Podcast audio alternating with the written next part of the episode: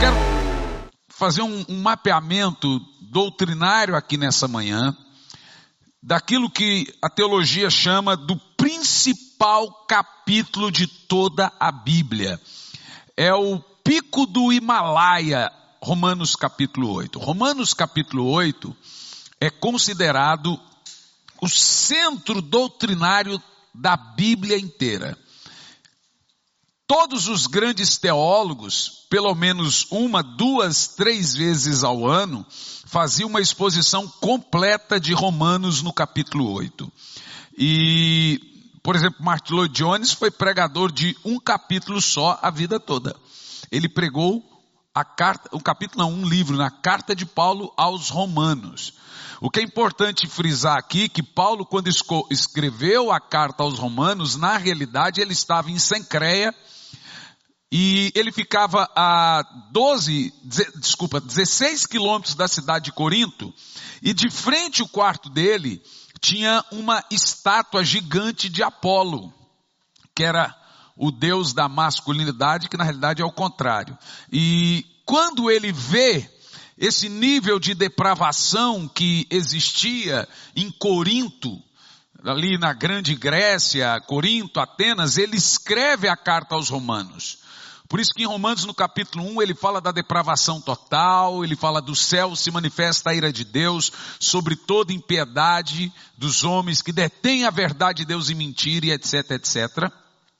Quando ele fala isso, ele está vendo a realidade da depravação total da, da Grande Grécia. E também a realidade do que estava acontecendo é, na, na, grande Roma. Uma, de, uma depravação terrível, a imoralidade terrível. E aí ele traz aquilo que ele chama de meu, meu evangelho, que é o mesmo evangelho de Cristo, todo o ensinamento da carta de Paulo aos Romanos.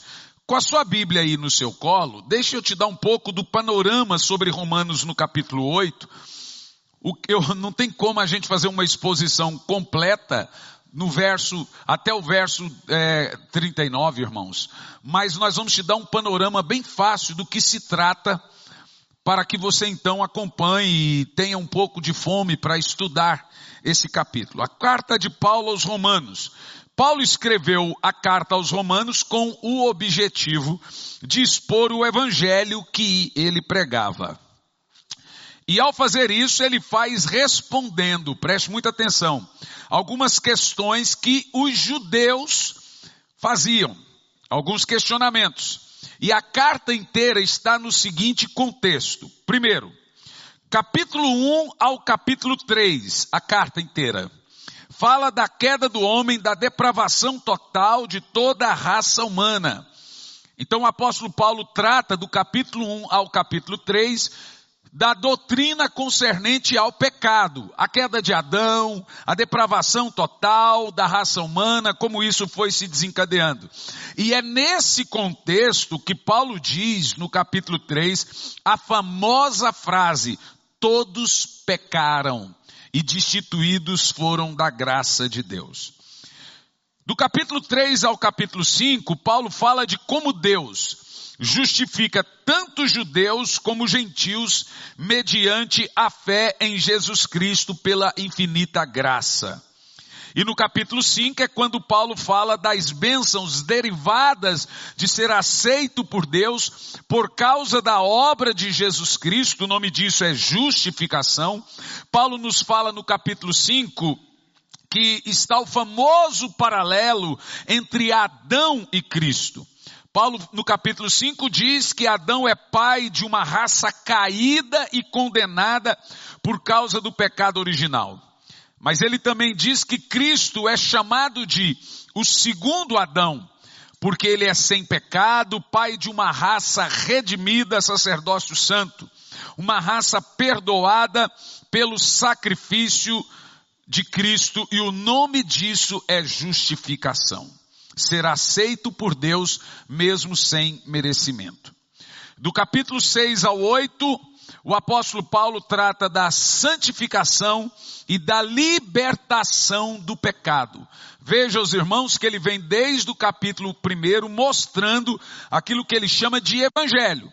O homem é caído, ele não pode por si só vir a Deus, a não ser que Deus tome a iniciativa de ir até ele em primeiro lugar. E esse homem, por ser caído, ele é inimigo de Deus na sua mente. Ele se faz e se fez inimigo de Deus. E não há quem entenda, não há quem busque a Deus, todos se extraviaram, se fizeram inúteis, e agora toda a imaginação do homem, de acordo com Gênesis 6, é maldade, e o homem só tem pecaminosidade na sua natureza. O nome disso é depravação total. E o contexto é, dos capítulos de 6 a 8, a união com Cristo qual, qual, qual é o benefício de termos essa união com Cristo? A união com Cristo, ela nos livra da, em primeiro lugar, condenação do pecado. O pecado, ele traz três forças terríveis contra nós. A primeira é a condenação. A segunda é o poder, né? E a terceira força é a escravidão. Veja, a primeira coisa, desculpa, culpa, poder e condenação. A primeira coisa que Cristo nos fez na cruz do Calvário foi nos livrar da culpa do pecado. Em Romanos capítulo 5 e 19, nos ensina que o pecado de Adão matou a todos e levou à morte a toda a raça humana. E quando a Bíblia fala de morte, ela está falando do desligamento da nossa comunhão com Deus, é morte espiritual. E quando o pecado de Adão matou a todos, esse pecado ele vem no nosso DNA, no nosso, no nosso código genético. E todo mundo nasce com essa natureza adâmica. Por isso que agora, depois da sua conversão, você tem uma nova, um novo código genético, você tem uma nova identidade. Aí nós ouvimos termos como agora somos uma nova criação em Cristo Jesus. As coisas velhas se passam e tudo se faz novo. A primeira coisa que Jesus fez foi tirar dos nossos lombos a culpa do pecado de Adão. E o nome disso é justiça ele tirou o pecado, a culpa do pecado, e colocou nele a culpa do pecado. Então a primeira coisa que Cristo fez foi nos livrar da culpa do pecado. Isso para quem tem Jesus, ok? A segunda coisa que Cristo fez foi nos livrar do poder do pecado. E a terceira coisa que Cristo fez foi nos livrar da condenação do pecado. O poder do pecado é igual escravidão do pecado. Por isso que eu preguei quarta que crente não vive de forma voluntária, habitual, de propósito, na escravidão, na prática do pecado, porque ele foi livre disso. Amém? Mas em terceiro lugar, a nossa união com Cristo nos livra também da condenação do pecado. Porque agora todos pecaram e vão para o inferno. Todo mundo nasce para ir ao inferno, a não ser que a cruz de Cristo impeça isso. A não ser que ele se torne um com Cristo, não há salvação, porque não há outro nome dado entre todos pelo qual importa que sejamos salvos. A salvação é somente através de Jesus. E isso nós chamamos de condenação do pecado. O pecado mata e leva as pessoas para o inferno. E é aqui que nós estamos agora, em Romanos no capítulo 8. Então, Romanos 8 trata de vida no espírito. Em Romanos 8 nós iremos aprender como o Espírito Santo age em nós, através de nós, depois de termos sido, sido livres da culpa, do poder e da condenação do pecado. Observe, o que esse Espírito Santo vai fazer agora, depois que ele me livrou, o Senhor Jesus me livrou da culpa do pecado, do poder do pecado e da condenação do pecado? É nesse ponto que Paulo chega em Romanos 8 para nos mostrar essas coisas interessantes. Em Romanos 8, trata da obra do Espírito na vida de cada crente. E esta obra se resume a, você está com a sua Bíblia? Se você não está, espero que você esteja. Né? Não somos tão bebezinhos na fé assim para precisar de uma tela de data show, irmãos. A tela de data show é mais para aqueles que é, não têm habilidade com a palavra de Deus, né? Nós temos que, a Bíblia diz que o bom crente tem que saber manejar a Bíblia. A gente não pode abrir a Bíblia só para preparar um sermão, só de vez em quando. Mas vamos mesmo assim colocar na tela de data show. É. Dos versos de 1 ao 4, em Romanos 8, temos a aplicação da obra de Cristo na vida de cada crente. Portanto, agora nenhuma condenação há para os que estão em Cristo Jesus. Porque a lei do Espírito da vida em Cristo Jesus te livrou da lei do pecado e da morte porquanto aquilo que a lei for incapaz de realizar por estar enfraquecida pela natureza pecaminosa, Deus o fez, enviando o seu próprio filho, à semelhança do ser humano pecador, como oferta pelo pecado, e assim condenou o pecado na carne para que a justa exigência da lei se cumprisse em nós, que não andamos segundo a natureza carnal, mas segundo o Espírito. Em segundo lugar, dos versos de 5 ao 8, Paulo nos ensina a agradar a Deus. Depois dele, dos versos de 1 ao 4, aplicar a obra de Cristo na vida de cada crente, dos versos de 5 ao 8, ele nos ensina a agradar a Deus. Os que vivem segundo a carne têm a mente voltada para as vontades da natureza carnal. Entretanto, os que vivem de acordo com o Espírito têm a mente orientada para satisfazer o Espírito. A palavra de Paulo aqui é inclinar. Os que são da carne se inclinam para as coisas da carne e os que são do Espírito se inclinam para as coisas do Espírito. Paulo está falando de uma predisposição. Mais ou menos assim. Aqueles que nasceram de novo, ele tem uma prévia disposição para fazer as coisas espirituais. Ainda que ele faça a coisa errada, ele já tem o sim e o amém para fazer o certo. Mas quem não nasceu de novo, ele tem uma prévia disposição predisposição para fazer coisa errada. Ainda que ele faça a coisa certa, ele já tem o sim, o amém para fazer coisa errada. O que que mudou? Paulo está nos ensinando que o seu, a sua união com Cristo mudou a sua predisposição. É o que a Bíblia chama de natureza. E agora, por mais que você saiba que tem pecado, que você faça alguma coisa errada, você pode resistir o pecado. Você pode não querer viver na prática do pecado, porque você tem uma natureza diferente da natureza anterior. Você tem o pleno conhecimento do pecado, então agora crente peca porque quer. Ai, mas eu peco porque eu sou pecador. É isso. Precisamos ler a Bíblia, tá? Veja, natureza é a disposição do homem. Quando você se converte, você tem a sua disposição para Deus. Quando você não se converte, você tem a sua disposição para o diabo. E a mente do homem e a mente do diabo é uma só, quando ele não tem Deus. E a mente do homem e a mente de Deus é uma só, quando ele tem Cristo. O nome disso é disposição, é inclinação. Por isso que Paulo fala: aqueles que são da carne se inclinam para as coisas da carne. Não, não tem como.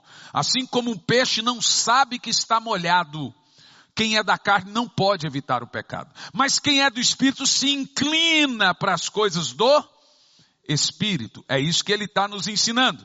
Dos versos de 9 ao 11, Paulo também vai nos ensinar que o Espírito habita em todo verdadeiro cristão. Vós, contudo, não estáis debaixo do domínio da carne, mas do se é que de fato o Espírito, o Espírito Santo habita em vós. Se você ler esses termos, irmãos, você vai ver que talvez estamos muito distante de ter uma vida no Espírito, ou talvez temos uma vida no Espírito e temos a ajuda desse Espírito para as nossas vitórias. E ele diz: Todavia, se alguém não tem o Espírito de Cristo, não pertence a Cristo. Sabe o que é gostoso da Bíblia? Que você deixa a Bíblia pregar. O sermão expositivo é bom por isso, que a Bíblia prega. É Bíblia pregando Bíblia. Continua até o verso 11. Porém, se Cristo está em vós, olhe bem, o corpo está morto por causa do pecado, mas o espírito vive por causa da justiça. Que texto poderoso.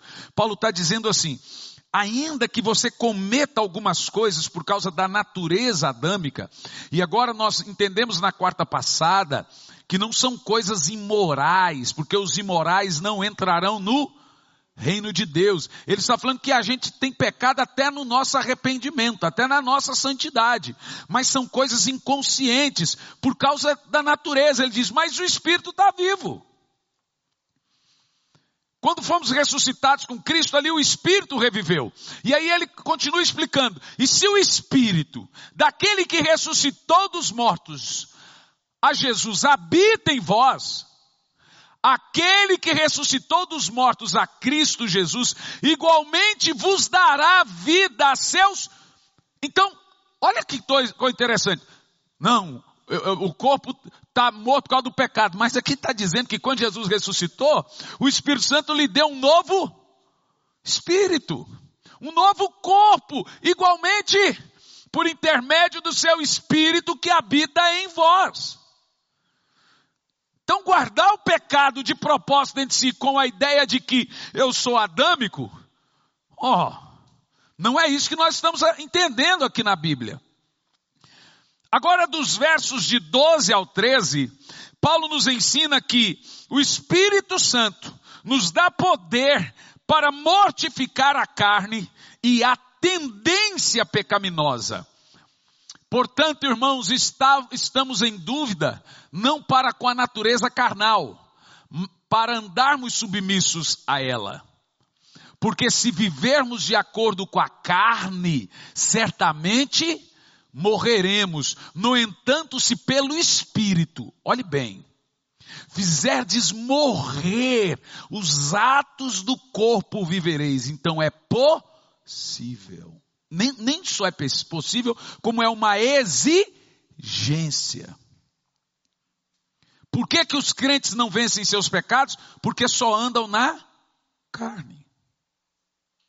Não é só possível, como é uma exigência bíblica que você ande no Espírito. O que é andar no Espírito? É ler a Bíblia constantemente, é orar constantemente. Se você estava na quarta, você vai se lembrar do que foi pregado. Para sempre estar mortificando, preste atenção. Por que, que a Bíblia usa o termo mortificar a carne? O termo é silenciar a carne. Porque todo dia o Adão quer ressuscitar. E todo dia você tem que calar a boca dele. E Paulo usa o termo aqui, ó, fazer morrer os atos do corpo através da obra do Espírito. Coisa poderosa. Dos versos de 14 ao 15, Paulo também nos ensina que o Espírito nos guia como filhos de Deus. Porquanto todos os que são guiados pelo Espírito de Deus, esses são filhos de Deus. Pois vós não recebeste um espírito que que vos escravize, que vos escravize, está falando do pecado, para andardes uma vez mais atemorizados, mas recebeis o Espírito que os adota como filhos, por intermédio do qual nos ensina a clamar que Deus é um papai, um paizinho querido. Gente, o pecado faz as pessoas andarem com medo. Ele escraviza a mente das pessoas. E as pessoas que vivem em pecado, elas nunca terão paz. A mulher descobre uma conversinha no WhatsApp, o marido descobre outra coisa, o outro vê outra coisa, o outro não sei o quê, e vive uma confusão. Quando tem uma confusão, uma coisa terrível em casa, é pecado. E Paulo diz que não é para nós andarmos com medo, atemorizados, porque nós recebemos um espírito de filho. Quem aqui é filho de Deus? Que coisa tremenda isso. Versos 16 ao 17, Paulo também nos mostra que o Espírito testifica da nossa salvação e da nossa herança. O próprio Espírito testemunha ao nosso Espírito que somos. O que, que, é isso? Vocês estão vendo que quase não precisa aplicar, o, o capítulo inteiro é uma própria pregação? Nós somos filhos, e ele diz assim: se somos filhos, então também somos herdeiros, herdeiros de Deus e co-herdeiros com Cristo. Deixe-me te explicar isso. Veja, imagina que eu sou um lutador de boxe. Não, eu não. Vamos imaginar a esposa do Popó. Acelino Popó de Freitas, né? Imagina que o camarada vai lá e bate, e apanha, e pá, e pum, pá, pá, e se machuca todo, mas ganha a luta. E alguém levanta o braço dele, o vencedor, Acelino, Popó de Freitas. Ele ganhou 5 milhões de dólares. Ele é vencedor. Amém? Mas tem alguém mais vencedor que o Acelino, que o Popó. Sabe quem que é? A mulher dele. Porque ela tem os direitos iguais a ele. Ele apanhou, sangrou, machucou e ela vai gastar.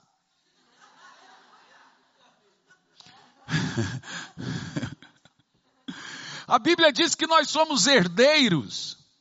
Que bom! Mas também sou co-herdeiro com Cristo. Paulo diz que nós somos não só vencedores, como mais que vencedores. Jesus é o acelino lá, pá, pá, pá, pá. E o vencedor é Jesus, mas tem alguém mais vencedor. Eu. Não fiz nada por isso, não levei um tapa por isso, estou desfrutando dessa herança, meu irmão.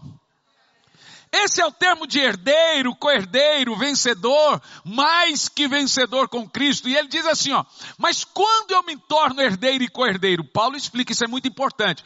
Se somos filhos, então também somos herdeiros somos herdeiros de Deus e co-herdeiros com Cristo. Se, isso é importante, irmãos, realmente participamos dos seus sofrimentos, para que da mesma maneira participemos da sua glória, porque algumas teologias pegam esse texto aqui para dizer que tudo é maravilhoso. Eu sou herdeiro de Deus, co-herdeiro com Cristo. Eu sou se participo dos seus sofrimentos. Ó, Vamos fazer a teologia completa. Senão não tem esse negócio de herança e nem herdeiro, não. Não tem como fugir disso. Esse é o 17, né? Agora, dos versos 18 ao 25, Paulo nos ensina que o Espírito Santo nos conforta em meio aos sofrimentos. Porque veja, o contexto, ele fala de participar do sofrimento. Agora, ele vai ter que continuar falando do sofrimento o sofrimento é a glória futura. Ele diz: Estou absolutamente convicto de que os nossos sofrimentos do presente não podem ser comparados com a glória que em nós há de ser revelados. Dói aqui agora, dói o luto, mas o que vem a seguir não dá para ser comparado. A própria natureza criada aguarda, com vívido anseio, a manifestação dos filhos de Deus. A natureza espera que o povo de Deus se levante com poder, cheio do Espírito Santo. Uh, agora, dos versos 26 ao 27, Paulo também nos ensina que o Espírito Santo, veja, todo o capítulo é a obra do Espírito no crente que o Espírito Santo intercede por nós. Do mesmo modo, o Espírito nos ajuda em nossa. Então, o Espírito Santo não está dentro de você porque você é forte. Ele está porque você é fraco. E por que que nós somos fracos? Porque não sabemos como orar. No entanto, o próprio Espírito intercede por nós com gemidos, impossíveis de ser expressos por meio de palavras. E aquele que som dos corações conhece perfeitamente qual é a intenção do Espírito, porque o Espírito suplica pelos santos em conformidade com a vontade de Deus. Em outras palavras, Paulo está dizendo que a única oração que chega no céu é aquela que está alinhada com a vontade de Deus.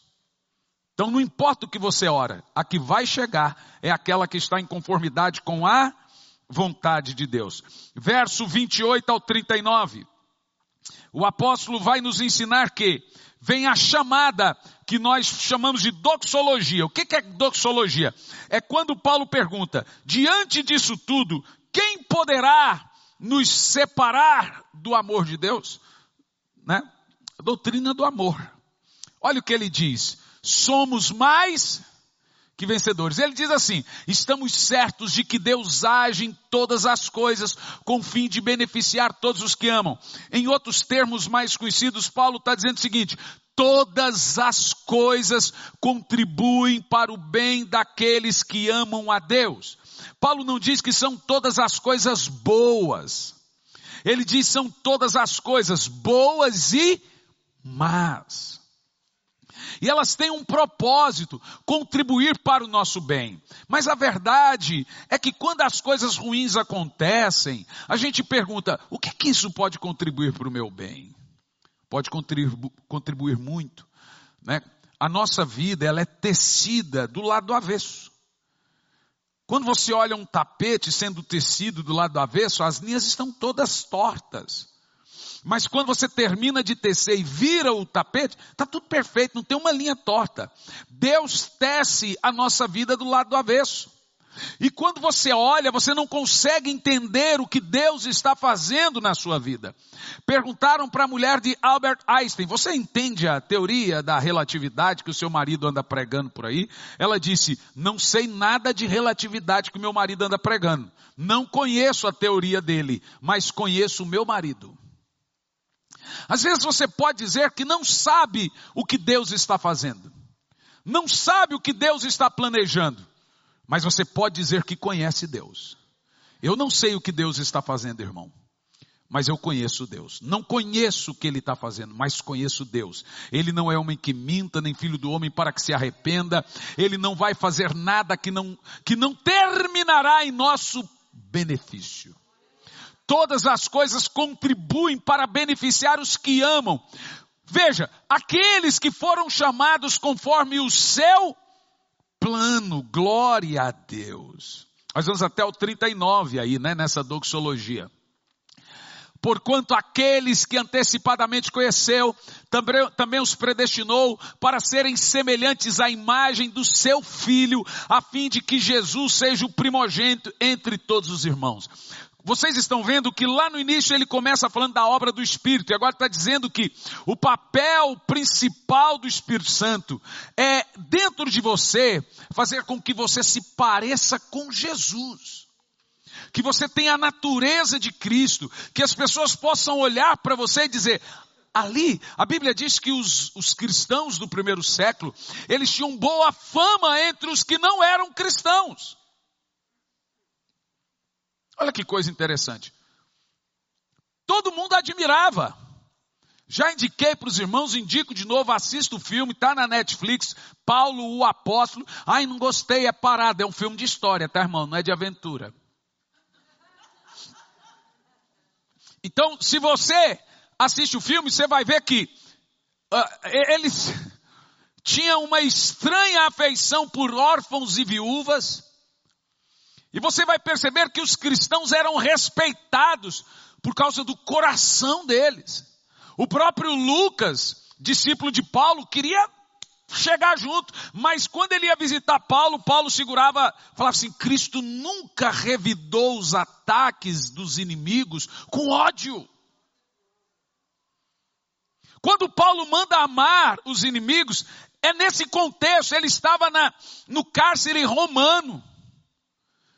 Dali ele decide escrever a carta aos Filipenses, porque os irmãos estavam encorajados.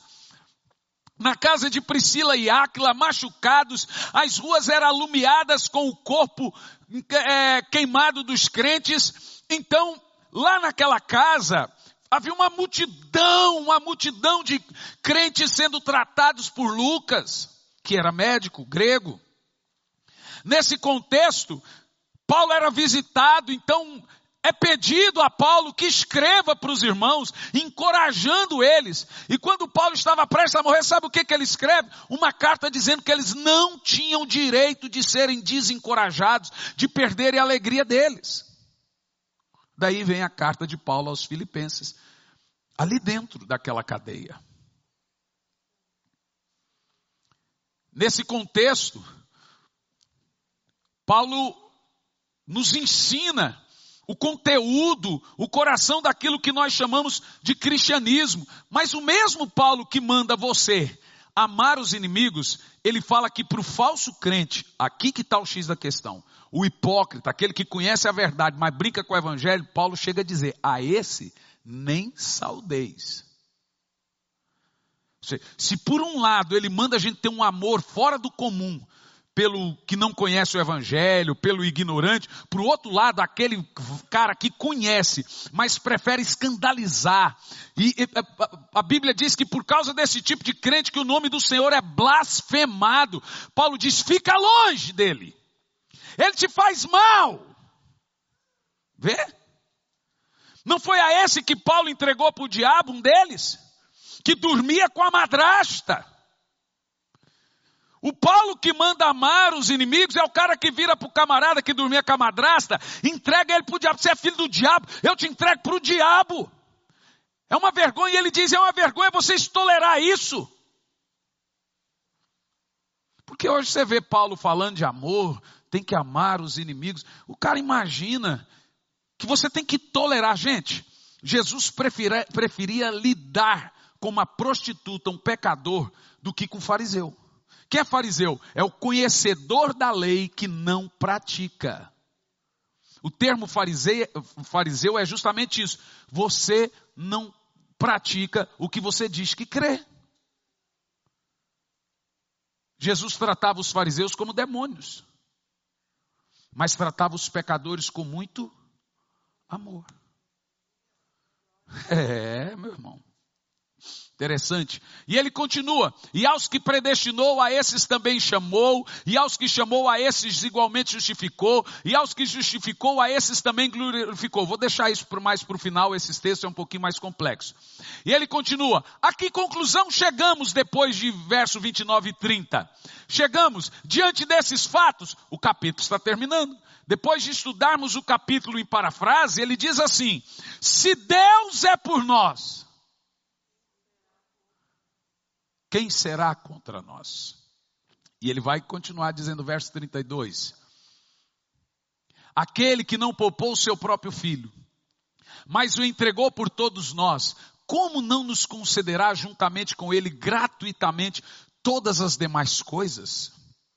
Se você vem tendo a ajuda do Espírito lá no início, convencendo você do seu pecado, lhe trazendo ajuda nas suas fraquezas, intercedendo por você. Que conclusão chega depois disso? Quem pode contra aquele que o Senhor levanta? Não tem. E ele continua dizendo: quem poderá trazer acusação? Contra os escolhidos de Deus, se é Deus que está justificando ele. Você pode me acusar diante dos homens, mas diante de Deus não.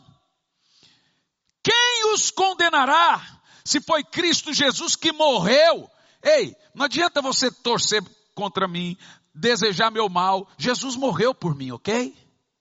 Que coisa tremenda. E diz mais: e ele ressuscitou dentre os mortos e agora está à direita de Deus e intercede a nosso favor. Também matéria dada na quarta-feira. Ele é o nosso advogado. Glória a Deus, eu amo esse capítulo, irmãos. Quem nos separará do amor de Cristo? E ele vai dizer ainda mais: será que a tribulação, ou a ansiedade, ou a perseguição, ou a fome, ou a nudez, ou o perigo, ou a espada, me separa da minha fé em Deus, do meu cristianismo? Como está escrito, por amor de ti somos entregues à morte todos os dias, fomos, fomos considerados como ovelhas para o matadouro. Ele continua dizendo, contudo em todas essas coisas, a morte, perseguido, nas arenas, com fome, com nudez, diante de tudo isso nós somos mais do que vencedores por meio daquele que nos amou. Verso 38. Portanto, estou seguro, glória a Deus. Eu quero vibração nisso aqui, que nem a morte, nem a vida, nem os anjos, nem demônios, nem o presente, nem o futuro, nem qualquer poder, nem altura, nem profundidade, nem qualquer outra criatura poderá nos afastar do amor de Deus que está em Cristo Jesus, nosso Senhor. Glória a Deus. Oh meu Deus! A isso que dá dos versos 28 ao 39, que é chamado de teologia do amor, a doxologia. E aqui você vê que nós chegamos ao verso 39. Deu para fazer uma breve síntese do que é Romanos 8. Acho que quase tudo que você ouviu nos púlpitos nos últimos anos da sua vida está em Romanos 8. É. Vamos caminhar um pouquinho aqui. Romanos 8 está dividido em quatro partes. A primeira parte, como nós já aprendemos vida no Espírito, a segunda, 6 ao 13, contraste entre vida no Espírito e vida na carne, depois 14 ao 27, liberdade, libertação da carne, 28 ao 39, fala dos vencedores. E isso que nós acabamos de ver aqui, são para aqueles que vencem o pecado e agora estão andando no Espírito. Nosso foco de Romanos 8, gente, como acabamos de ler aqui, está em cinco afirmações e cinco perguntas que Paulo faz. As afirmações, elas estão nos versos de 28 ao 30, já lido. E elas são estas. Primeira, Deus nos conheceu antes da fundação do mundo. Verso 28. Nós vamos pegar do 28 ao 30. Esse, verso 28. Estamos certos de que Deus age em todas as coisas com o fim de beneficiar todos que amam. Agora observa o termo, os que foram chamados de acordo com o seu plano. Segundo, Deus nos Preste atenção nisso. Nos predestinou antes da fundação do mundo. Aí diz assim: porquanto aqueles que antecipadamente conheceu, também os predestinou. Bom, por isso que eu deixei isso para o final. Hum. Todo cristão já ouviu a palavra predestinação alguma vez na sua vida. Todo cristão também já ouviu a palavra destino alguma vez na vida. Por isso que existem duas linhas soteriológicas, soteriologia, a doutrina da salvação, tá bom? Duas linhas teológicas dividendas por causa desse capítulo. O capítulo inteiro é a maior fonte de teologia de toda a Bíblia e de todo o debate. Um capítulo, gente. Um capítulo.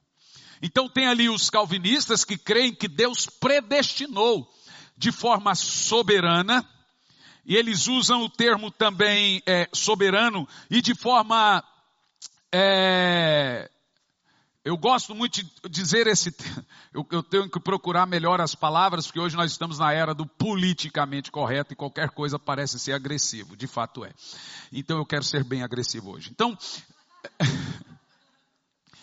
eles falam de uma eleição incondicional. Em outras palavras, Deus, na doutrina deles, antes da fundação do mundo, decidiu quem ia para o inferno e quem iria para o céu.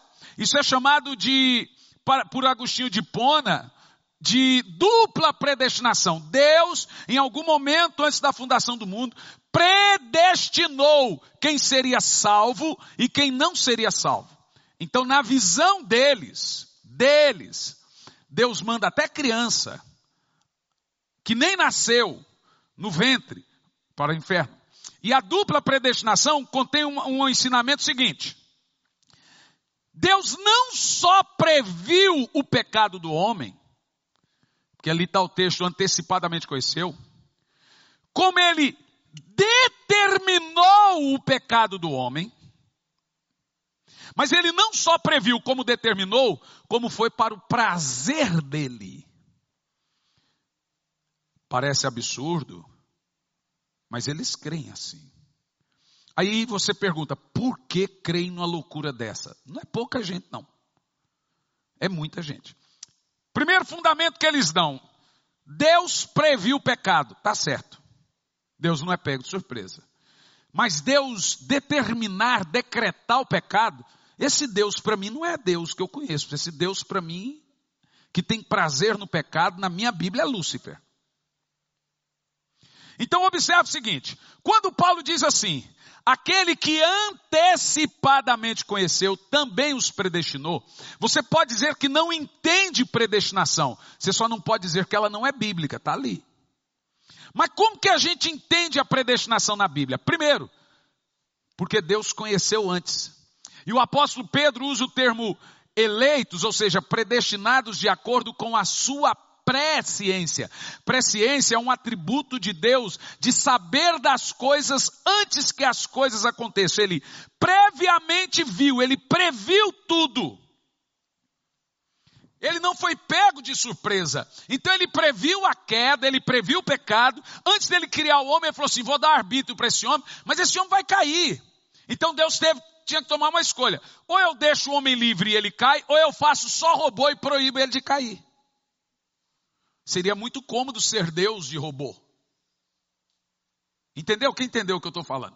Então, nós somos predestinados, somos, mas de acordo ao pré-conhecimento de Deus. Deixe-me te explicar. Nós temos dois termos aqui em Romanos 8, por isso que Romanos 8 não é leitinho, gente, é comida forte. Um é eleitos, diga eleito. Outro é predestinação, diga predestinação. Eleição é a pessoa. Predestinação é para onde vai a pessoa. Predestinado é eu tenho antecipadamente um destino para mim. Eleito sou eu, predestinado é o meu lugar. Entendeu? Predestino. É para onde eu vou.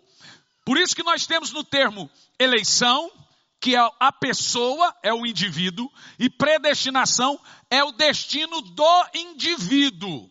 Está claro aí para os irmãos? Então vamos entender.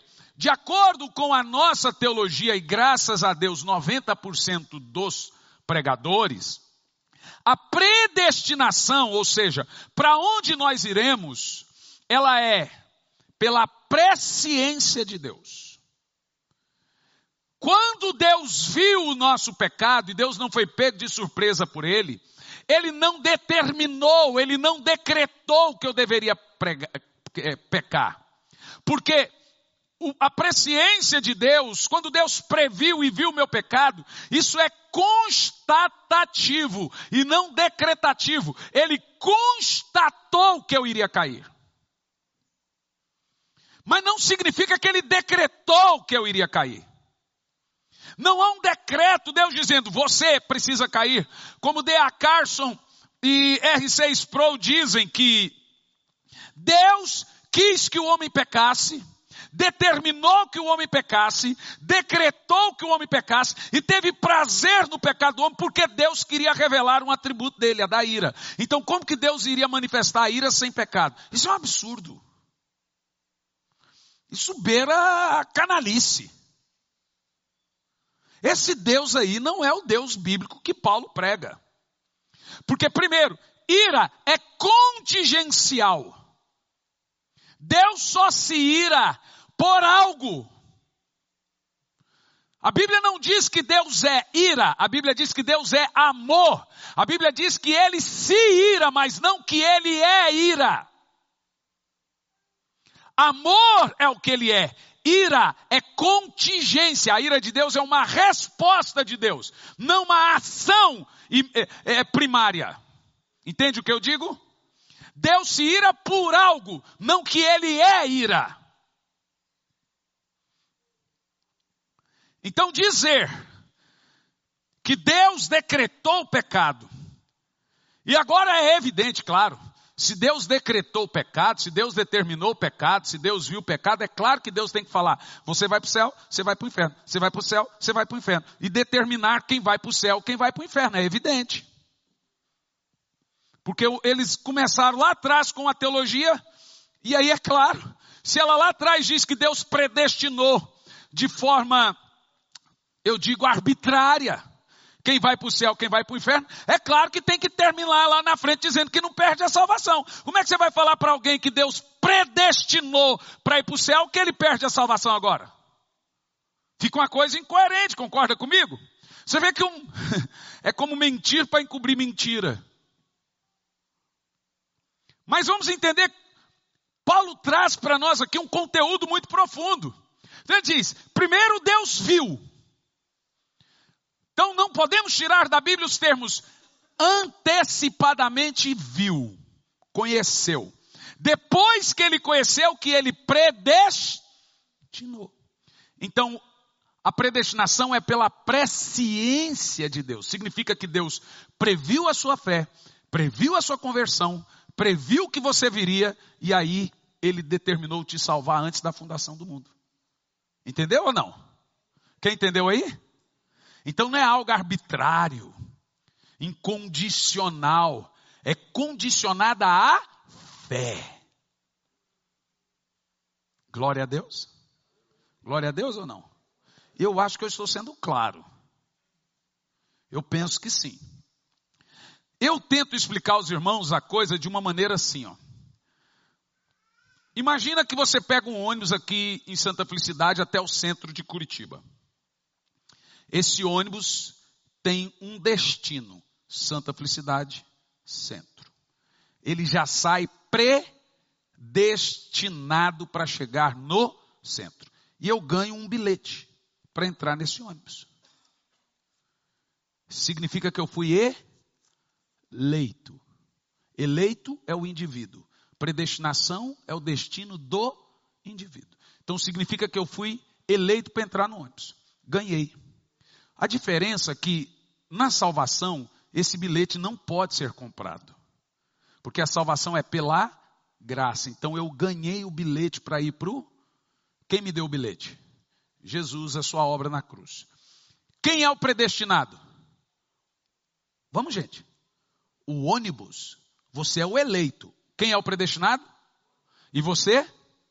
A sua eleição é pela? É o seu bilhete. Eu entrei no ônibus. O ônibus vai chegar no centro. E se eu descer do ônibus? O ônibus não chega no centro? E eu? Então a predestinação na Bíblia, ela é plural, corporativa. O predestinado na Bíblia é a igreja. O predestinado na Bíblia é Israel. Por isso que a Bíblia fala que anjos são predestinados, eleitos. Mas teve anjo que caiu. Israel é eleito, mas tem judeu que foi para o inferno, a terra abriu e foram para o inferno. Reis foram para o inferno. A igreja é eleita, mas tem gente que vai descer desse ônibus.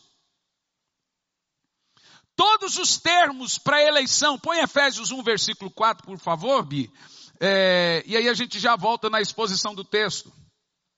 Todos os textos bíblicos para eleição e predestinação estão no plural. As que estão no singular são relacionadas ao chamado e ministério. Paulo, apóstolo, eleito a apóstolo. Quer ver? Ó?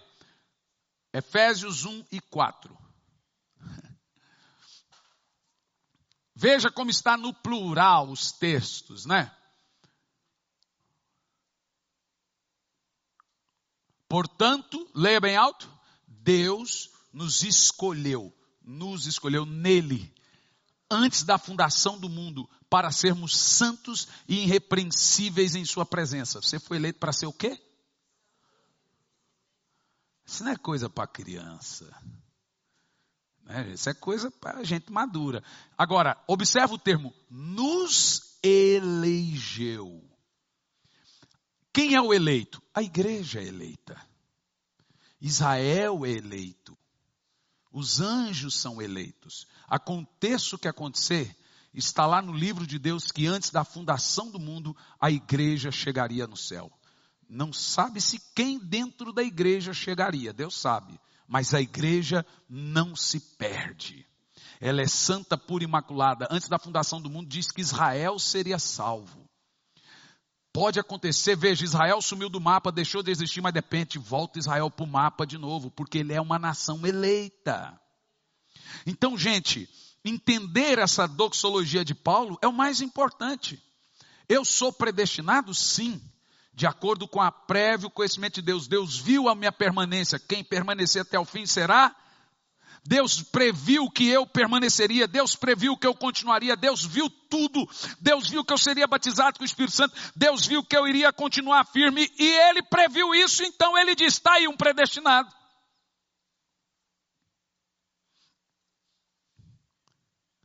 Então Ele me predestinou antes da fundação do mundo. Nós aprendemos que Deus não é pego de surpresa. Mas entendemos que Deus também não determinou quem vai para o céu, quem vai para o inferno, predestinado ir para o céu, predestinado. Então, se você analisa a coisa sobre essa ótica, o culpado do mal entrar no mundo é quem? Deus. Então você não pode condenar pedófilo, você não pode condenar assassino, porque tudo é culpa de quem? Hum. Misericórdia. Terceiro, Ainda dos versos 28 a 30, Paulo também nos ensina as cinco afirmativas dele, que Deus nos chamou antes da fundação do mundo. Lá voltando em Romanos 28 a 30. Depois dele nos mostrar que ele previamente conheceu, ele também chamou. Ele diz, estamos, é, é verso 29 agora. Porque aquele que antecipadamente conheceu também os predestinou para serem conforme a imagem semelhante do seu filho, primogênitos irmãos. Verso 30. E aos que predestinou. Quem entendeu sobre predestinação aqui?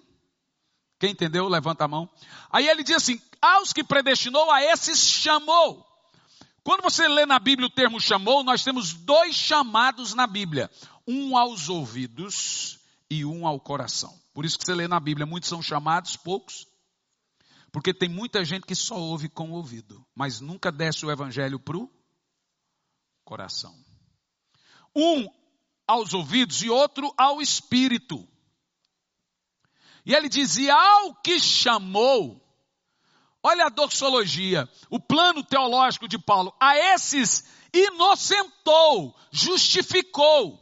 Se Deus previu a minha fé, se Deus viu que eu me arrependeria, se Deus viu que eu receberia o Espírito Santo, se Deus viu que eu não rejeitaria o Evangelho, então Ele me chama. Se Deus me chama, Ele tem que me inocentar pela obra de Jesus, porque eu não posso ser aceito por minhas obras.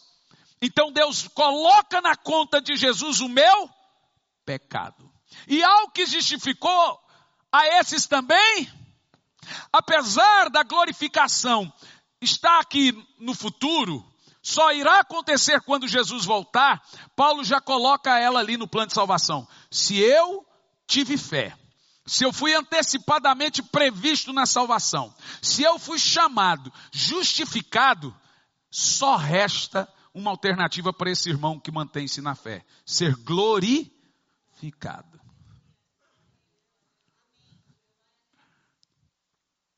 Irmão, quem entende Romanos 8 entende todo o resto da Bíblia. É tremendo isso, né? E em quarto lugar, Paulo diz que Deus me justificou antes da fundação do mundo, texto já lido. E Deus também me glorificou antes da fundação do mundo. É aí que está o X da questão. Então Deus é determinista? Não, senhores. Tudo isso ele fez baseado no prévio conhecimento dele da minha fé. Por isso que é eleitos de acordo com a pré ciência de Deus. E aí ele fez tudo isso antes de tudo acontecer. Ele falou: vou criar o mundo, mas eu vou criar o homem. E agora eu estou vendo. O cara vai torcer para o Corinthians. Que tragédia da vida. Eu vou criar o homem, mas o cara vai cair. E Deus está ali parado, pensando, o cara, meu Deus, meu Deus, meu Deus. Deus está dizendo, meu Deus, vai acontecer, anjo vai cair. Mas aí Deus podia decidir fazer, eu vou fazer tudo robô. Falou, não. Deus não criou obrigatoriedades. Deus criou a lei da atração. Por isso que Jesus disse: quando eu subir, a todos atrairei a mim. Deus nos atrai com cordas de amor não somos obrigados, ele nós somos atraídos, porque quando você conhece o plano da salvação, você fala: "Meu Deus, eu não sou um acidente". Quando você lê Romanos 8, você entende: "Eu não vim esse mundo por acidente, eu fui planejado, eu fui sonhado na mente de Deus. Deus me viu, Deus planejou. Que papo é esse que ninguém me vê, ninguém me olha, ninguém me nota? Eu sou amado, eu sou querido". Aleluia! Glória a Deus! Sabe o que isso nos prova, irmãos? Que a salvação é uma obra de Deus, planejada por Deus. A salvação, de acordo com versos de 31 a 35, Paulo aplica essas verdades fazendo cinco perguntas retóricas. Versos de 31 a 35. Se eu entendi o resto, Paulo agora faz perguntas retóricas. São perguntas retóricas. São perguntas que têm a resposta na pergunta. Agora ele vai perguntar e você responde.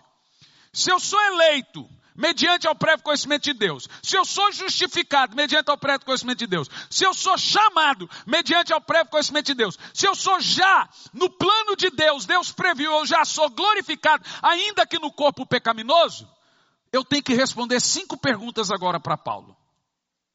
E elas são, verso 31. Primeira pergunta: a que conclusão chegamos se eu sou eleito, predestinado, justificado e chamado mediante ao prévio conhecimento de Deus? Responda você. Que conclusão você chega depois disso? Então o cara está ali, é pastor, eu não sabia se eu era salvo. Que papo é esse, rapaz? Tu tá maluco? Que droga tu tá usando? Se você acabou de ler que você foi eleito, justificado, chamado e já glorificado no plano de Deus, mediante ao prévio conhecimento, você ainda tem dúvidas. Bebeu, foi? Paulo só tem uma conclusão a chegar depois disso, diante da nossa salvação. Primeira pergunta, verso 31. Se Deus é por nós, quem será contra nós? É você que responde. Segunda pergunta, verso 32. Deus, aquele que não poupou seu próprio filho, mas o entregou por nós, como nos dará, não nos dará ele gratuitamente todas as outras coisas? É possível um crente perecer? É, é possível ele apostatar? É, porque ele é livre para isso. Mas diante desse processo de salvação, é uma escolha absurda. Abandonar a fé. Porque Paulo diz: Ele não nos dará todas as coisas? Terceira pergunta retórica, verso 33. Quem pode trazer acusação contra os eleitos de Deus? Eu estou aqui para dizer que você é um eleito, você é um escolhido, você é um justificado, você é um chamado, não importa o que dizem, importa como Deus vê você na obra da cruz, Ele não vê mais coisas terríveis, Ele está num processo de transformação e mudando a sua vida. Quem pode acusar um eleito? Ninguém. Quarta pergunta, verso 34. Quem os condenará? E ele responde: Foi Jesus que morreu. Quem é você para me mandar para o inferno? Foi você que morreu por mim. Quem é você para me condenar? Foi você que deu sua vida por mim. E ele diz: mais do que isso, ele não só morreu, como ele ressuscitou por mim. Oh, glória a Deus. Quinta pergunta, verso 35. Agora eu quero vibração, vibração. Vibração! Quem nos separará do amor de Cristo? A pornografia, adultério, mentira. Não, meu irmão. Não é possível que você é um eleito antes da fundação do mundo e agora coisas imorais está te separando do amor de Cristo. É esse questionamento que Paulo faz. Como pode? Diante de todo esse processo de salvação que vem desde o verso primeiro, ele explicando toda a obra da cruz. Quem vai me separar desse amor? E ele diz: será a tribulação, ansiedade, perseguição, fome, nudez, perigo ou espada? Responda você: nada, nada. Continue. Como está escrito, por amor de ti somos entregues à morte, fomos considerados como ovelhas para o matador. Paulo está dizendo: nada nos separará do amor de Cristo que está em, do amor de Deus que está em Cristo Jesus. Concluímos que isso nos prova o quê? Em Romanos 8. Que a salvação é uma obra de Deus, planejada por Deus, consumada por Deus.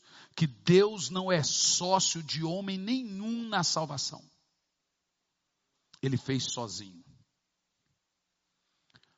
Mas eu criei. Parabéns. Ainda assim crendo, ele enviou a palavra para que você cresça. Romanos 10 e 17. A fé vem a palavra. Então, meu irmão, se levanta e se agradece por ser salvo? Ou dobra o joelho e agradece a Deus por ser salvo? Qual você prefere? Dobrar os joelhos e agradecer a Deus pela obra da cruz. Tão maravilhosa obra, que quando eu entendo a salvação, todos os meus medos caem por terra. Você já foi num velório de crente? Você vê que quem não é, entra num desespero louco. Quem é, sente falta. Mas bem na hora ali, ele tem um consolo, que aquilo não é o fim. Irmão, é bom demais servir a Jesus. E não porque ele nos dá bênçãos aqui, porque isso é um plus. As casas, carro, prosperidade, isso é plus. Isso é bônus. Porque a grande vitória mesmo é estar com Ele não somos condenados, não vamos para o inferno. Nós somos livres do pecado, da morte. O diabo não tem poder, podem matar o meu corpo, mas não podem calar minha alma. Satanás sabe que ele já me perdeu, ele pode ter domínio sobre o meu corpo na cadeia, me bater, etc, mas da minha alma. Por isso que Paulo presta a perder a cabeça, ele diz: "Alegrai-vos sempre no Senhor". Outra vez digo: alegrai-vos. Por isso que Paulo diz que aqueles que esperam no Senhor só nessa vida são os mais miseráveis de todos. Nós temos Jesus.